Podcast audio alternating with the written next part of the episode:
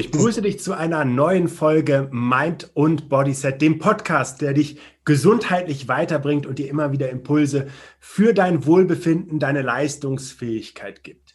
Ich habe heute einen inspirierenden Podcast-Gast eingeladen, Dietmar Prive, über den ich erstmal sagen kann, dass er Koch ist, besser gesagt Chefkoch und zwar ähm, viele Jahre auf Sylt in der Sansibar gearbeitet hat und 35 andere Köche gemanagt hat und dabei 4000 Gerichte täglich serviert hat. Das ist eine ganze Menge und dass dafür auch einiges beherrscht werden darf.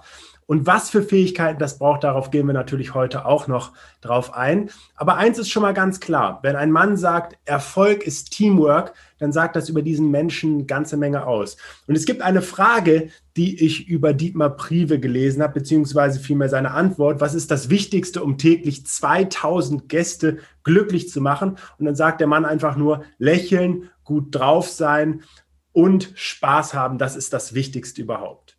Ich selber habe dich vor einigen Jahren kennengelernt, dich coachen dürfen ähm, eine Zeit lang. Und ähm, dabei auch so ein bisschen deine Geschichte kennengelernt, für die ich alleine glaube, dass dieses Interview heute Menschen inspirieren kann, ihnen einen Schubs geben kann, denn für mich bist du ein Leuchtturm, wenn man so will, und das nicht nur, weil du von der Insel Sylt kommst, sondern weil du eben auch ähm, ja etwas einfach angepackt hast, mit etwas umgehen konntest was schon auch eine gewisse Herausforderung sein kann. Jetzt habe ich so ein bisschen was als Einstieg erzählt. Jetzt würde ich dich einfach einmal einladen. Erzähl doch mal so ein bisschen was. Wo kommst du her? Was hat dich bewogen, vielleicht auch mal Koch zu werden? Was zeichnet Dietmar so aus? Ja, hallo erstmal. Wie gesagt, mein Name ist Dietmar. Äh, Koch, ich wollte eigentlich schon immer Koch werden. Ähm, mein, mein Vater ist, ist Fischer in dritter Generation und für, für uns war es eigentlich schon immer so, dass wir halt viel mit, mit Lebensmitteln zu tun hatten, wobei mir die Fischerei nicht so am Herzen gelegen hat, weil es halt doch kalt, äh, schmuddelig und, und äh, relativ viel Gerüche da waren, die ich nicht so gut fand. Also ich war dann immer der, schon früh, also schon ab neun, zehn Jahren, habe ich da, äh, statt äh, am Strand zu stehen und, und, die Fische aus dem Netz zu pflücken, habe ich dann schon mal zu Hause gekocht. Und wenn alle gekommen sind, dann habe ich die die, die das Essen schon fertig gehabt. Also ich wollte schon immer Koch werden, weil ich das Produkt einfach, das Produkt zu verarbeiten einfach großartig fand. Damals war es halt noch die DDR und die Möglichkeit bestand halt im, im großen Hotel im Nachbarort zu arbeiten, Roter Oktober. Aber ich gesagt, nee, eigentlich ist es nicht das, was ich will. Ich will es halt richtig lernen. Bin dann nach Föhr gekommen, ins Dus Hotel, tolles Hotel äh, war eine mega tolle Zeit. Wirklich, ich habe äh, eine sehr gute Ausbildung gehabt, würde ich sagen. Hatte aber auch Glück. Ähm, meine, meine, meine Schule war aus Sylt und hatte da eine, eine, eine großartige, äh, oder sagen wir, wir haben immer in, in, äh, in Blöcken Schule gehabt. Und in diesen Blöcken haben wir noch auf Sylt gelebt. Und ich hatte das Glück gehabt, dass ich bei Frau Dahlmann oder bei Familie Dahlmann gewohnt habe. Und Frau Dahlmann war halt echt äh, fokussiert auf Wesentliche.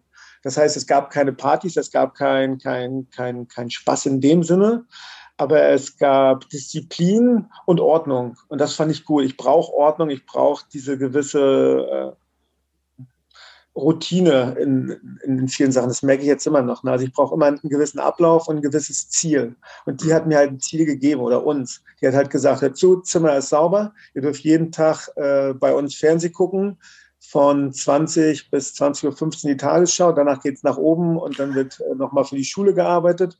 Dann hat die morgens geguckt, was wir zum Frühstück essen. Und wenn es ein Scheiß war, dann gab es direkt abgewatscht. Und wenn das Waschbecken nicht sauber war, das Zimmer nicht sauber war, dann hat sie halt Atta ins Waschbecken gemacht oder einen Staubsauger ins Zimmer gestellt. Oder dich gefragt, ob du nicht weißt, wie man Bett macht, weil sieht nicht gut aus. Und ich fand es gut. Viele andere Kollegen fanden es nicht gut. Ich war nachher mit einem, mit, mit einem anderen Kollegen die beiden einzigsten, die da wirklich die drei Jahre gewohnt haben.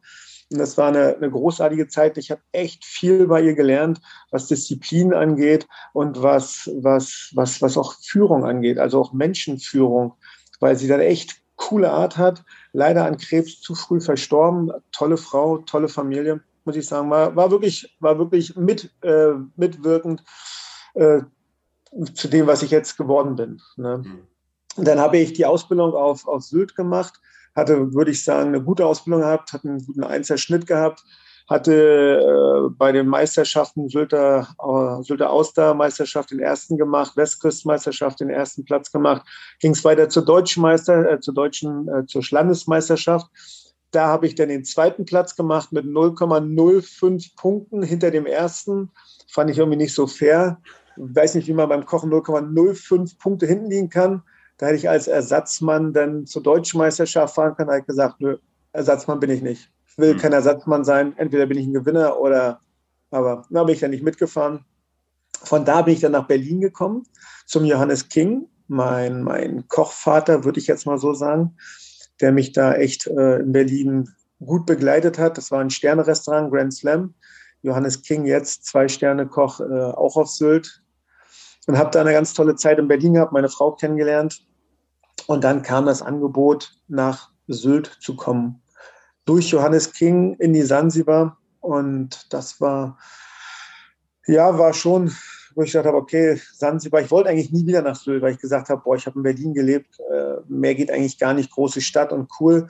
Und Sylt ist eigentlich so, naja, ist halt so für, für mich damals so, ach, so klein, popelig und naja. Aber wir waren dann auf Sylt, haben uns angeguckt und der Herbert Seckler hat uns ein Angebot gemacht, was einfach äh, zu schön war an einem, an einem schönen sonnigen Tag am Meer und hat gesagt, hey, hier kann man leben.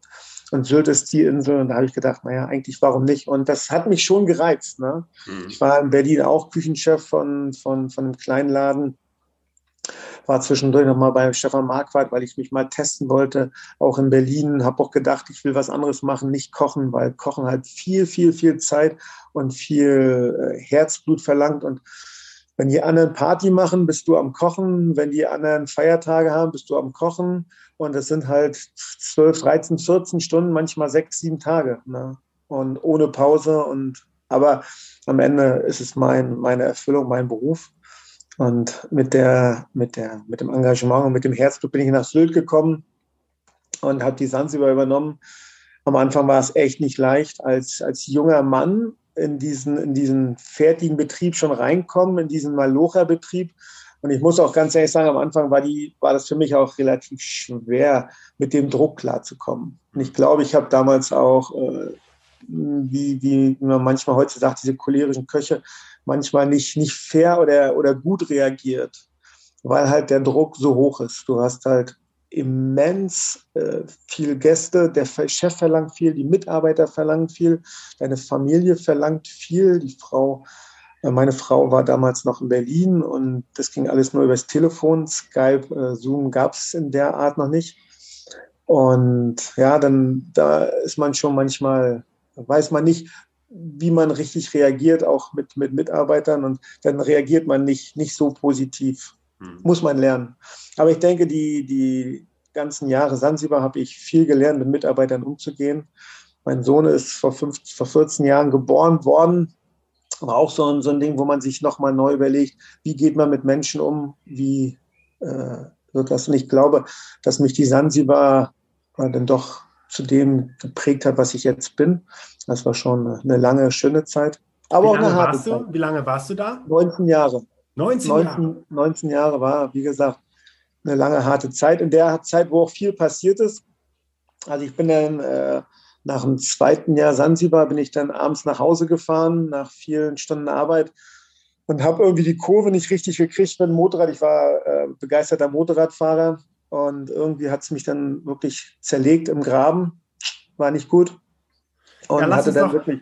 Lass uns darauf nochmal ganz gezielt eingehen, weil das ja wirklich auch so ein, so ein ganz äh, wichtiger und, und auch ja, einschneidender ja. Moment in deinem Leben war. Ähm, also erstmal, mein Vater hat immer gesagt, Ausbildungsjahre sind keine Herrenjahre, aber das, was du da erlebt hast, und Gott hab sie selig, ähm, die äh, Frau Dahlmann, äh, ist ja wirklich das, was viele eigentlich in ihrer Ausbildungszeit sehr genießen wollen, so ein bisschen auch die Sau rauslassen, sage ich jetzt mal salopp sagt ja auch schon viel über Dietmar aus, wenn er sagt, ich, ich habe gerade auch diese Art der Führung oder diese Art der Struktur, die ich da gelernt habe, sehr zu schätzen gewusst. Das ist sehr spannend. Ähm, bevor ich nochmal auf, die, auf dieses einschneidende Erlebnis in, eingehen möchte, würde ich gerne nochmal so ein bisschen was ähm, du sagst ja auch, dieses Reinwachsen in, in eine Führungsposition oder diese Men Menschenkenntnis irgendwann gewinnen oder vielleicht auch sagen, ähm, wenn ich selber überfordert bin, dann, dann schubse ich das nicht an den nächsten weiter und reagiere vielleicht auch unfair, sondern was, was, braucht, was braucht ein Küchenchef, um auch wirklich mit vielen in so einem Teamwork eine gute Leistung zu erbringen. Und das ist ja auch nochmal ganz entscheidend. Es geht ja nicht darum, dass du ähm, also gerade in der Küche ist es ja so, dass du dir eigentlich keinen Tag erlauben kannst, oder was heißt eigentlich, wahrscheinlich keinen Tag erlauben kannst, wo es mal nicht so richtig gut funktioniert. Selbst wenn du die restlichen 364 Tage eine gute, richtig gute Küche machst. Ne? Ja, stimmt schon. Also du musst, du musst eigentlich wirklich jeden Tag, gerade in so einem großen Team, musst du jeden Tag immer der, der, der, derjenige sein, der die alle mit anleitet, der sie mit auch wenn du nicht gut drauf bist, der sie mitnimmt, ne, der mhm. sie anfeuert, der sagt, hey Chaka, äh, und äh, immer menschlich. Also wie gesagt, dieses, dieses, wie muss man sein? Ich glaube, man muss einen gewissen Weitblick haben, den ich, den ich habe, dass man sagt, okay, äh, nicht nur denken, was ist jetzt, sondern was passiert morgen, was passiert in einer Woche, was passiert in einem Jahr. Und das muss mhm. man immer, immer schon ein bisschen im Kopf haben, wie gehe ich mit den Mitarbeitern jetzt um, damit ich sie langfristig habe, dieses langfristige Denken und ein positives Denken. Das heißt, wenn ich negativ in diese ganze Geschichte reingehe und, und mich nur mal selber runterziehe oder mich runterziehen lasse, dann, dann daran gehst du, gehst du kaputt. Ja. Wiederum jeden kann ich auch empfehlen, sich wirklich äh, sportlich zu betätigen. Und ich war eigentlich immer schon sportlich. Also ich mhm. war wirklich immer, dass ich gesagt habe, Sport steht für mich ähm, im, im, Vordergrund, aber auch der Genuss steht für mich im Vordergrund. Mhm. Also war das immer so ein bisschen Genuss und, und Dings. Aber wie gesagt, der, ja, ist aber der, der, der, der Weitblick und eine gewisse, gewisse, gewisse Ruhe braucht man auch. Mhm. Also, dass man sich da nicht selber, und ich glaube, das kann man mit dem Sport ganz gut hinkriegen, dass man, wenn man ein bisschen sich noch betätigt und mal rausgeht und draußen eine Runde laufen geht, dass man sich dann mal wieder selber ein bisschen findet, ein bisschen über sich selber nachdenkt, ein bisschen reflektieren dann also das mache ich auf jeden Fall jetzt so. Das funktioniert ganz gut. Vielleicht für alle, die das jetzt gerade nur als Audiospur hören und nicht das Video dazu haben. Dietmar sieht heute Morgen frisch aus. Äh, der war auch schon eine Runde laufen. Also ähm, Rückenwind oder gegen den Wind? Oder hat man nicht eigentlich immer Gegenwind bei euch? Nee, wir hatten, wir hatten heute Ostwind gehabt, äh, der kam mehr seitlich heute. Also meine, meine Frau, wir sind heute eine, eine schnelle Runde gelaufen. Also eine schnelle Runde sind so zehn Kilometer mit meiner Frau zusammen am Meer lang. Und das ist so, so eine Runde, wo wir auch mal ein bisschen quatschen, wo wir uns morgens äh, am Meer äh, noch mit ein, zwei Übungen betätigen. Aber das geht halt dass man morgen schon mal rauskommt. Und heute Nachmittag wird dann noch mal eine, eine kleine Runde mehr mit meinem Sohn gemacht. Da machen wir so ein, so ein, so ein, so ein Hit-Training mit ein bisschen Kraft und ein bisschen Schnelligkeit. Also Sport ist für mich äh, essentiell. Ich brauche es wirklich eins, gerne zweimal am Tag. Also das ist, ähm, ich finde auch gerade schön, zu, dass du so erzählst, dass es auch beide Welten gibt, ne, die des Genusses und die eben auch des, des Ausgleichs über Sport, der für dich ja ganz elementar ist. Das finde ich insofern, also für alle, die zuhören und jetzt sagen, sagen meine Güte, äh, zweimal am Tag, ich krieg's nicht mal einmal hin oder mir fällt es schwer, das dreimal die Woche konsequent durchzuziehen. Ähm, du bist da natürlich auch nicht der Maßstab, aber ich weiß ja auch, dass du dich gerade noch auf den Wettkampf zusätzlich mit vorbereitest und wie gesagt, es ist natürlich immer was anderes, wenn das ein ganz, ganz fester Bestandteil ist ne? und das wirklich für dich auch, und das klingt ja auch wieder nach einer gewissen Struktur dann aussieht. Was ich sehr spannend finde, ähm, wenn du fast 20 Jahre Jubiläum ähm, in der Sansibar hast, was hat dich denn veranlasst, nochmal was anderes zu machen?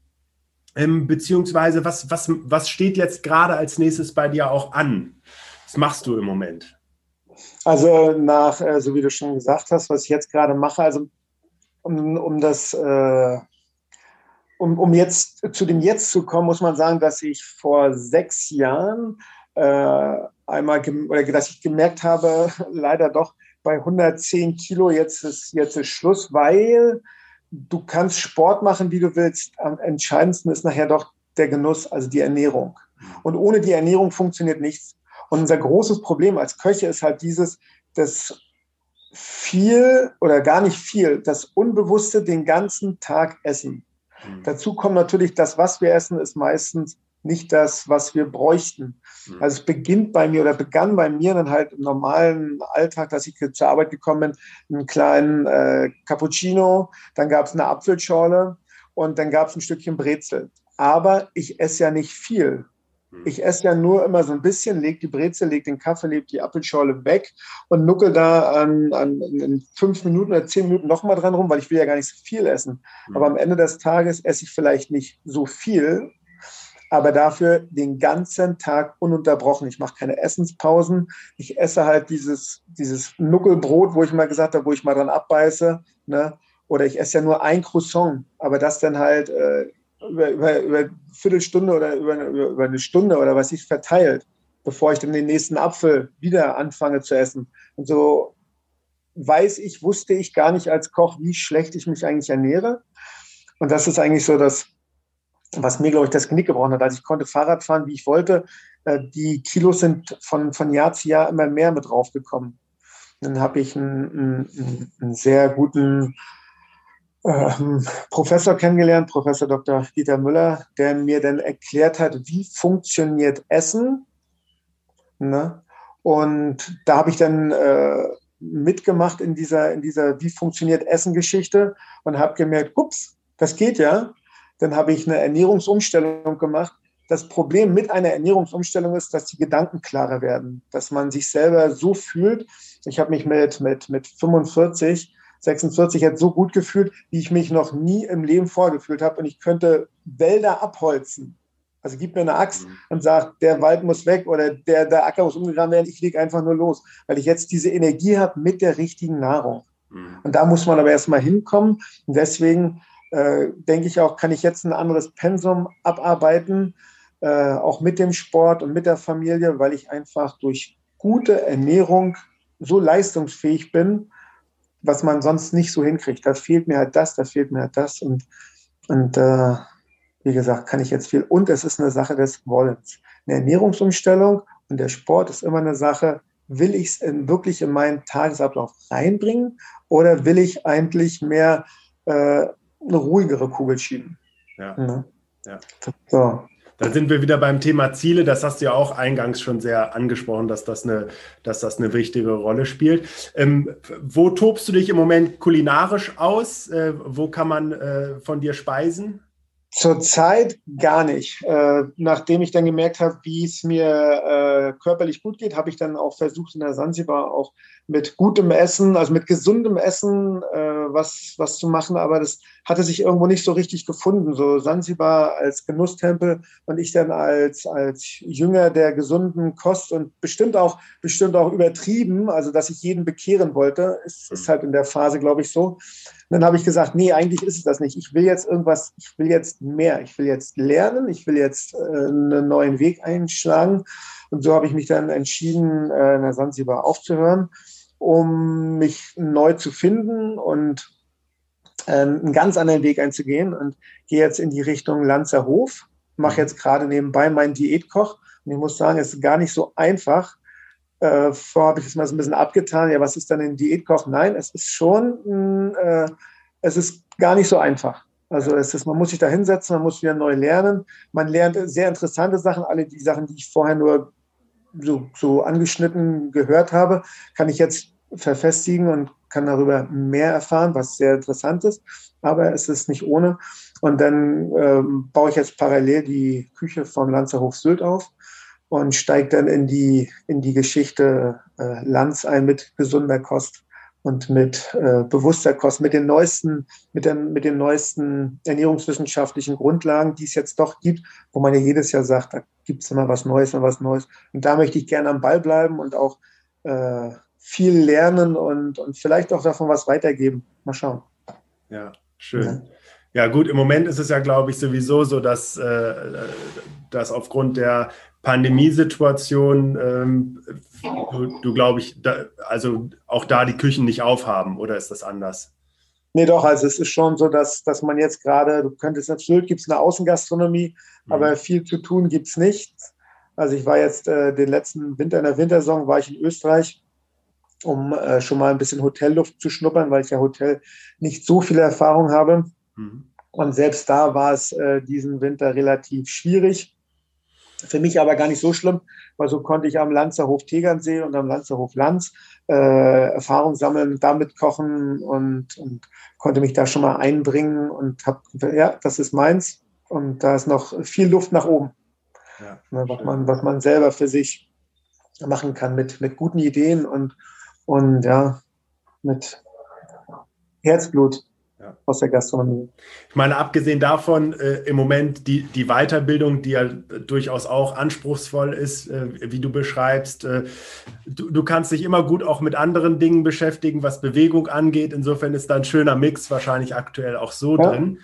Ich würde gerne ähm, auf dieses Ereignis zu sprechen kommen, dass du eben auch schon einmal angefangen hast, diesen, diesen Motorradunfall den du hattest. Kannst du das nochmal ein bisschen beschreiben, was da passiert ist und was auch letztlich die, ähm, das Resultat dieses Unfalls war?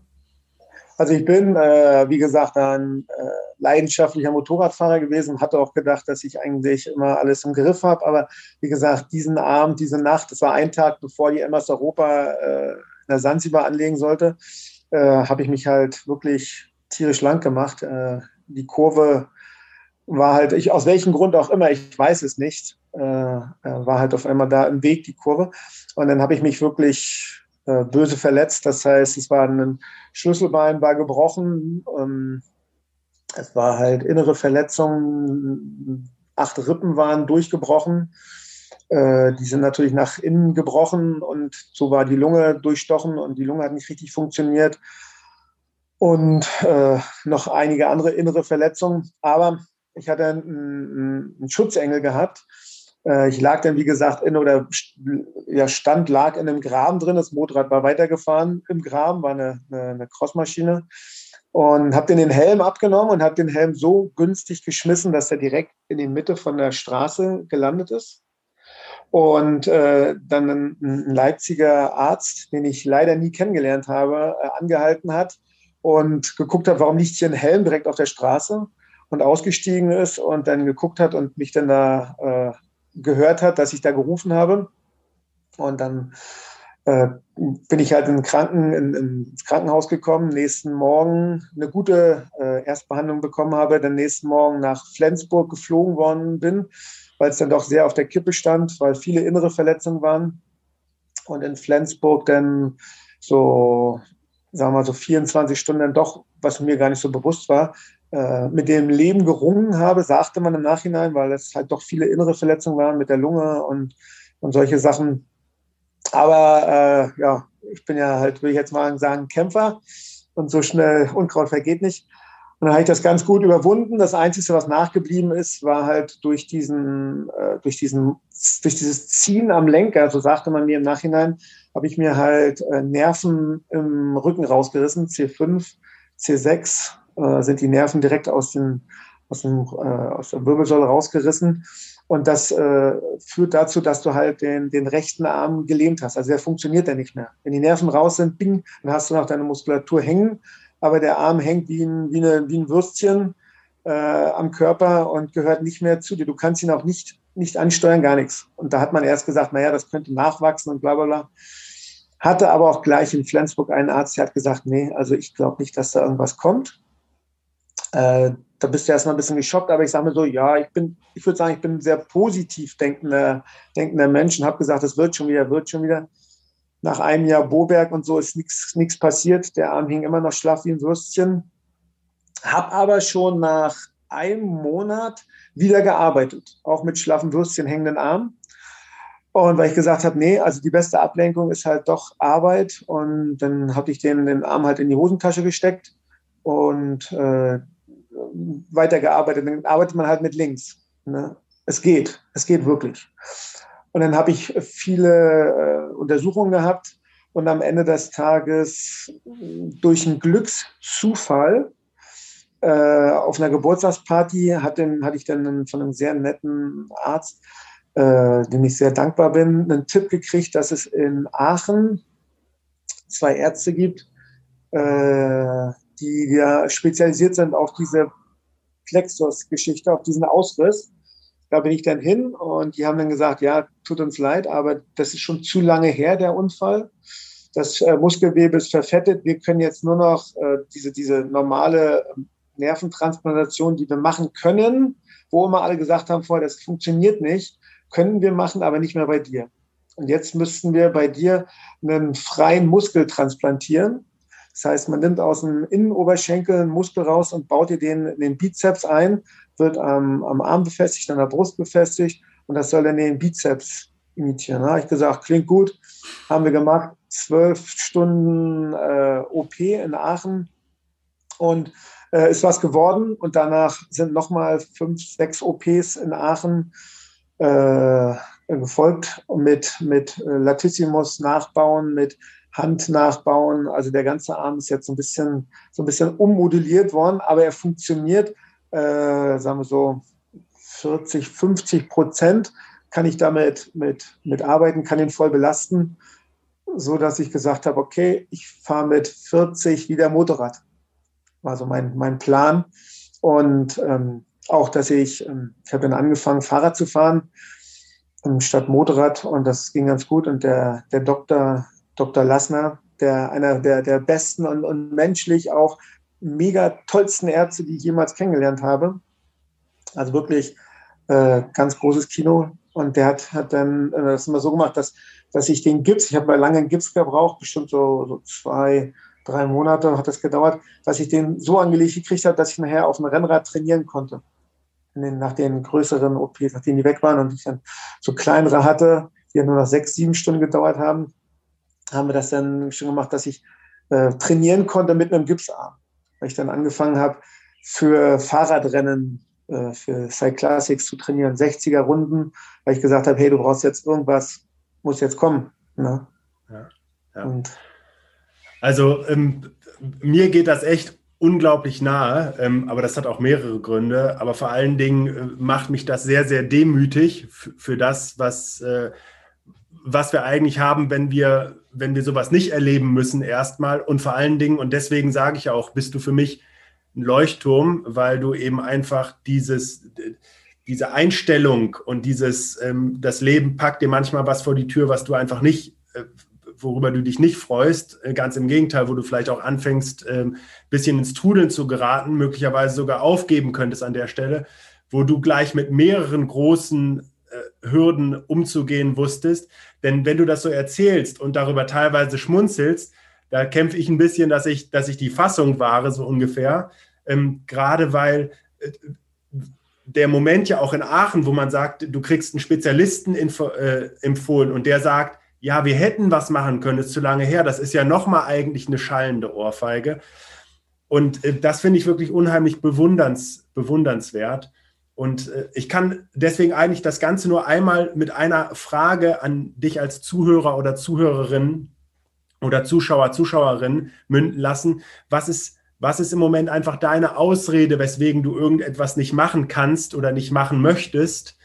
Ähm, und, und was kann das Leben möglicherweise für Hürden liefern und es geht trotzdem einiges. Und ich möchte auf eine Situation auch zu sprechen kommen ähm, und nochmal die mal absolute Hochachtung vor dem, wirklich aus tiefstem Herzen, ähm, auf eine Situation zu sprechen kommen, wo ich dich gecoacht habe und wir haben da mit einer Reaktivkrafthantel der Fox, der Foxhantel gearbeitet. Und ich weiß noch, wie du diese Bewegung, ich meine mit, mit wirklich der Eingeschränktheit, die ja auch vorliegt, runtergeturnt hast, Vollgas, äh, immer am, am Gas auch, so wie du, glaube ich, als Mensch einfach bist. Das fand ich einfach Hammer, weil Leute, überlegt euch bitte mal, ähm, wie dieser Arm modelliert worden ist, wieder was auf der andre, aus einer anderen Stelle am Körper reingebaut wird, wie, glaube ich, Latissimus teilweise zum Schulterheber bei dir auch mit mhm. funktioniert worden ist.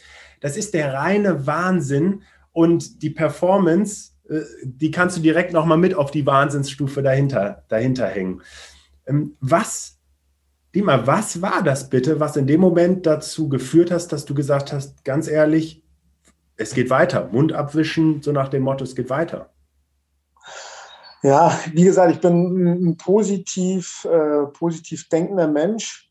Und ähm, ich, ich glaube, der Ehrgeiz, der Ehrgeiz, der in mir drinne steckt, der ist es was, wo, wo ich gesagt habe, man, man kann nicht aufgeben. Ich habe natürlich ein tolles Familienumfeld gehabt, eine, eine, Frau, die zu mir gestanden hat, einen, einen Chef, auch Sansibar-Chef, der gesagt hat, hey, ich, ich will dich hier oben haben, ob du jetzt mit einem Arm oder zwei Armen hier arbeitest, ist mir scheißegal, ich will deinen Kopf, ich will auch dein Wissen haben.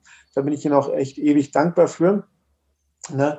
Und, und, und wie gesagt, wenn du so, so, so, so, Leute um dich rum hast, dann geht es schon leichter. Es gab auch viele Tage, wo ich, wo ich mal geheult habe und wo ich gesagt habe, scheiße, ne? Wenn, wenn du dann wirklich tapizierst, ich bin ja auch ein Typ, der will dann alles machen. Ich, ich will dann nicht, dass mir einer hilft. Und wenn du dann wirklich mit dem Kopf und mit einem Arm tapizierst und dir fliegt so eine, so eine, so eine Tapizier, so eine Tapete dann ins Gesicht, weil es nicht funktioniert, da dann, dann, dann, oh, dann ärgere ich mich sehr darüber und wünsche mir natürlich gerne zwei Arme und äh, aber ich kann nur wirklich an jeden, jeden, jeden sagen, ähm, kämpfen lohnt sich. Kämpfen lohnt sich. Ich habe so viele Sachen äh, mit einem Arm gekämpft. Ich würde selber sagen, und Kollegen würden es bestimmt bestätigen, ich koche auch mit einem Arm in der Zeit genauso schnell wie Leute mit zwei Armen. Es ist nur der Kopf, der dir sagt, was du kannst und was du nicht kannst. Nichts anderes. Das ist, es, es gibt nichts anderes. Es ist nur dein, wirklich dein Kopf, der, der darüber entscheidet, ob äh, gewinnen oder verlieren. Ja, ja. ja. Also spielt, spielt eine ganz, ganz entscheidende Rolle. Und dann kommt ja, ja das, was auch entscheidend ist. Selbst wenn der Kopf dir die großen Gedanken liefert, am Ende zählt, was du draus machst. Und da bist du einfach auch vom Typ her so, dass du die Sachen stets angepackt hast. Und wenn dann beides zusammenkommt, ne, die, die Einstellung, das positive Denken und wir alle denken ja vermeintlich positiv, bis mal wirklich was im Leben richtig scheppert. Und dann zeigt sich eben auch nochmal ganz entscheidend, wie so die Einstellung in dem Zusammenhang ist. Aber dann eben auch wirklich die Dinge anzupacken und auch mit all den Schwierigkeiten, nehmen wir mal das Beispiel des Tapezierens, zu sagen, hey, äh, weiter und weiter und nächster Step. Das ist mit Sicherheit ähm, unglaublich, ähm, unglaublich beeindruckend und ich wünsche mir tatsächlich, dass dieses Credo, was du gerade noch mal rausgegeben hast, einfach auch Leute inspiriert, selber Herausforderung anzunehmen, äh, ob sie jetzt die Stufe haben oder am Ende vielleicht auch unsere Alltagsherausforderungen sind. Es ist damit tatsächlich umzugehen, wenn der Kopf mitspielt. Lieber Dietmar, ich würde abschließend gerne noch eine schnelle Fragerunde mit dir machen, auf die freue ich mich schon. Das ist im Prinzip so, dass ich dir jetzt einen, einen, Satz äh, vorlese, den du intuitiv einfach vervollständigst. Das, was dir also in dem Moment einfach in den Sinn kommt. Bist du bereit? Ja. Gesundheit bedeutet für mich. Langes Leben. Ich starte meinen Tag mit Sport. Dieses Buch halte ich für lesenswert. Äh, Erschöpfung von Matthias Marquardt. Das mache ich, wenn ich mich belohne. Äh, ich esse äh, ein Stück Schokolade. In welchen Situationen kommt das so vor? Ja, wenn ich jetzt so abend, wenn ich habe ja so meinen Sonntag äh, oder meinen mein Donnerstag, wo ich ein bisschen äh, über die Stränge schlagen kann, wo ich immer den sogenannten Cheat Day habe, wo meine Frau mich aber auch immer daran erinnern muss, hey, du hast deinen Cheat Day, denk daran, wir haben heute Kuchentag und, und dann esse ich wirklich zu gerne dunkle Schokolade, also so 70-prozentige, oh, das ist so, ne? oder auch manchmal, wenn, wenn, wenn ich habe in der Garage so ein kleines, äh, so, so, so ein kleines Fach, wo mal ein bisschen Schokolade drin ist und wenn ich sage, so jetzt brauchst du mal, weil auch wenn halt nicht, dann gönne ich mir mal ein Stück Schokolade. Äh, ja, das ist so. Hm. Früher waren es Haribos, da bin ich von weg, weil weil ich wirklich äh, durch die Ernährungsumstellung auch mein, mein, mein, mein meine Geschmacksnerven äh, verändert habe. Aber jetzt so eine richtig schöne Schokolade, mh, hm, das mhm. ist. Oh. Ja, ich meine, die 70-prozentige äh, hat ja auch einen tollen Kakaoanteil. Da kommen ja mit Bitterstoffen auch noch ein paar schöne ja. Sachen. Richtig. Und dann hat man auch wirklich, äh, gerade in dem Bereich hat man halt auch viel verschiedene Geschmacksnuancen, wenn die aus verschiedenen Ländern mit verschiedenen äh, Temperaturen ähm, gewachsen ist, also die Kakaobohnen, Kakaofrucht, ne, dann, dann das schmeckt man wirklich raus, ob die jetzt äh, aus, aus, von, von Genua, Genua sag ich schon, von Ghana kommt oder von, von weiß ich wo, dann schmeckst du wirklich die Unterschiede äh, von so einer dunklen besser raus wie so eine super süße helle. Ne? Und ja, das schon. Äh, wenn ich am Tag einmal müde bin, dann? Ja, das ist eigentlich, äh, habe ich, einen, hab ich einen Coach gehabt oder, oder habe, der mir sagt, nimm dir den Schlafsack, leg dich draußen irgendwo hin zum Nachmittag. Äh, ich bin so ein, so, ein, so, ein, so ein Typ, der dann, wenn ich jetzt lerne und merke, ich werde müde, stehe ich auf und mache was anderes. Aber ich bin eigentlich leider nicht der, der sich eigentlich jetzt mal für eine kurze Zeit hinlegen sollte, obwohl ich morgens mal sehr früh aufstehe. Aber da sage ich immer, in der Zeit könnte ich ja noch was anderes machen. Ich weiß, das ist manchmal ein Fehler, aber ach, ich bin so ein, so ein, so ein Getriebener immer, wenn es so eine Sachen angeht. Also ich sage dann, jetzt kurz mal rausgehen, kurz äh, draußen im Garten was machen und dann eine halbe Stunde später wieder mit frischer Energie getankt wieder. Aber ich bin leider nicht der, der sich hinlegen kann jetzt zum Schlafen. Das ist eher aber, meine Frau. Aber die Idee, äh, uns zu unterbrechen und kurz was anderes zu machen, ist ja auch schon super. Ich habe da auch noch mal was, was ich dir im Nachgang noch an die Hand geben kann, wo du auch so einen kurzen, effektiven Break mitmachen kannst. Die letzte Frage. Ähm, das Leben ist für mich. Das Leben ist für mich, boah, da gibt's, das ist schwer so kurz zu sagen. Das Leben ist für mich, jetzt würde ich sagen, äh, einen Gang runterzuschalten einen Gang runterzuschalten und äh, sich von manchen Sachen auch mal äh, zu trennen, viele Sachen nicht so wichtig zu nehmen, sich selber nicht so wichtig zu nehmen. Ähm, wie gesagt, manchmal ist es nicht so wichtig, dass man so viel Geld verdient. Manchmal ist es wichtiger, einen, also es ist schöner, ein bisschen mehr Zeit zu haben. Das habe ich gemerkt. 19 Jahre Sansibar war viel, viel Zeit, die ich der Familie geraubt habe. Mhm. Und vielleicht dank Corona äh, wieder die Zeit, intensive Zeit zurückbekommen habe. Wir gehen wahnsinnig gerne spazieren abends nochmal. Ähm, wir lassen den, im Gegensatz zu früher bin ich nach Hause gekommen, habe den Fernseher angemacht und nur stupide vor den Fernseher gesetzt. Jetzt ist es so, dass ich sage, wir lassen den Fernseher, wir lassen viel den Fernseher aus. Wir gucken gar keinen Fernseher im Sommer fast gar nicht im Winter mal, mal dem Wetter, dem Sylter Wetter geschuldet, mal mehr. Aber wir lesen gerne jetzt viel mehr und haben uns von, von Auto, von, von Motorrad getrennt, ne, äh, um einfach zu sagen, hey, wir hatten früher einen großen Camper gehabt. Wir haben gesagt, nee, wir wollen jetzt noch mit dem VW-Bus, wir leben im Urlaub im Zelt. Äh, ich brauche das große Hotel gar nicht. Also ein bisschen back to the roots und damit wieder ein bisschen glücklicher sein. Man braucht gar nicht so viel, man braucht gar nicht so so eine Menge an Geld und um glücklich zu sein. Manchmal ist es weniger mehr. Es ist meine Philosophie jetzt geworden, gerade mit, mit, der, äh, mit dem Aufhören in der Sansibar, wo es uns super gut ging von allem finanziellen, wo ich jetzt gesagt habe, man braucht man das eigentlich alles? Brauche ich wirklich diese, diese, diesen, diesen Konsum oder reicht es manchmal schon, einen Sonnenuntergang zu genießen? Ich weiß, der macht nicht satt, aber im Herzen glücklich. Und, und ich glaube, dass du auch ein Mensch bist, der da drin eben auch die Balance letztlich, ja. Es ist, es ist einfach ein wirklich schöner Blickwinkel, vor allen Dingen, weil es so super zu dir passt. Wir haben natürlich im Moment auch Corona-bedingt alle unsere Herausforderungen in der Situation. Und es ist doch einfach nur wichtig und schön auch, trotz aller Herausforderungen irgendwie dem auch was Gutes abzugewinnen. Und du sagst eben ganz eindeutig, es ist Zeit entstanden, die vorher nicht da war. Und diese Zeit ist, ist mit der Familie so wertvoll und schön verbracht. Insofern ist das ein, ein perfekter Abschluss eines wirklich schönen und, und für mich auch nahegehenden Interviews. Ich bedanke mich ganz herzlich für deine Zeit, lieber Dietmar, und ja. wünsche dir natürlich auch für deine berufliche Zukunft alles, alles Gute ich kündige mal an, ich werde dir, ich werde auf jeden Fall mir gerne nochmal bei die, mich von dir bekochen lassen, dich nochmal in deinen neuen, in deiner neuen, in deinem neuen Domizil besuchen.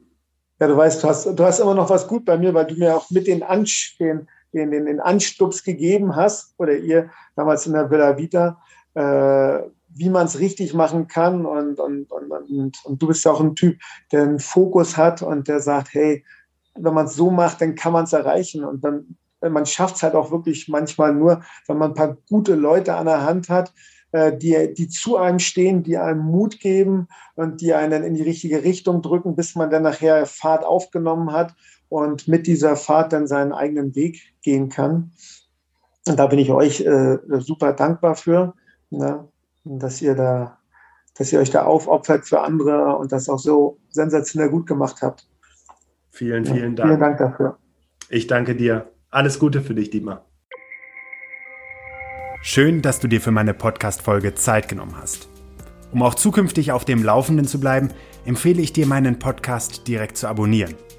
Außerdem freue ich mich über deinen Kommentar und eine Bewertung von dir. Ich wünsche dir eine bewegte Zeit. Bis zum nächsten Mal.